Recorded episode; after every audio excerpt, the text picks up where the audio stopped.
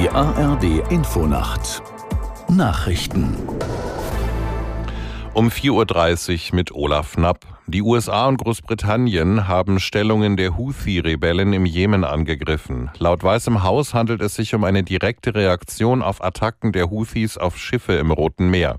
Aus der Nachrichtenredaktion Jonas Valentin Weber. Den Angaben zufolge griffen Kampfflugzeuge verschiedene Ziele der Houthis an, darunter Luftabwehrsysteme und Waffenlager.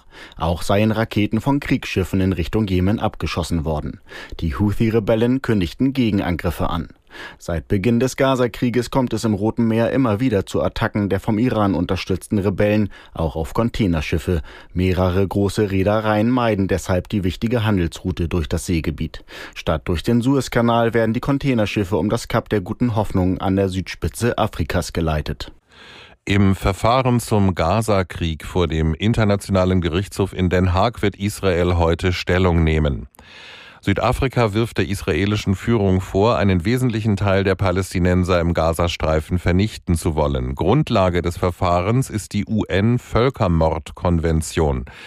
Israel weist den Vorwurf entschieden zurück. Regierungschef Netanyahu hatte im Vorfeld erklärt, der Kampf gegen die Hamas im Gazastreifen stehe in voller Übereinstimmung mit den internationalen Regeln.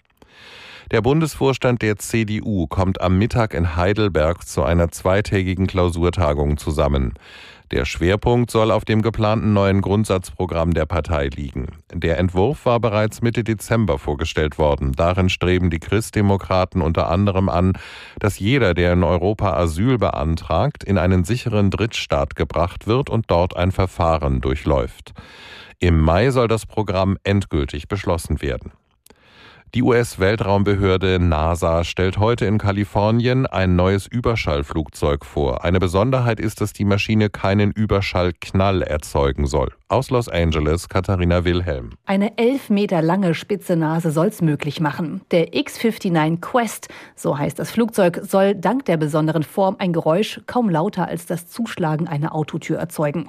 Seit dem Unglück mit der Concorde im Jahr 2000 hatte es keine zivile Luftfahrt mit Überschallflugzeugen mehr gegeben. Für die Entwicklung des Fliegers hat die NASA dem Flugzeug- und Waffenhersteller Lockheed Martin rund 250 Millionen US-Dollar gezahlt. Wann die X-59 Quest wirklich breit kommerziell genutzt werden kann, ist allerdings noch unklar. Das Wetter in Deutschland. Am Tage im Norden trüb, leichter Schneegriesel oder Nieselregen und Glättegefahr. Südlich der Donau oft sonnig und trocken, Höchstwerte minus zwei bis plus sieben Grad. Am Sonnabend dann im Norden Wolken, etwas Regen oder Schneeregen, im Süden zeitweise heiter und trocken, minus zwei bis plus sechs Grad. Das waren die Nachrichten.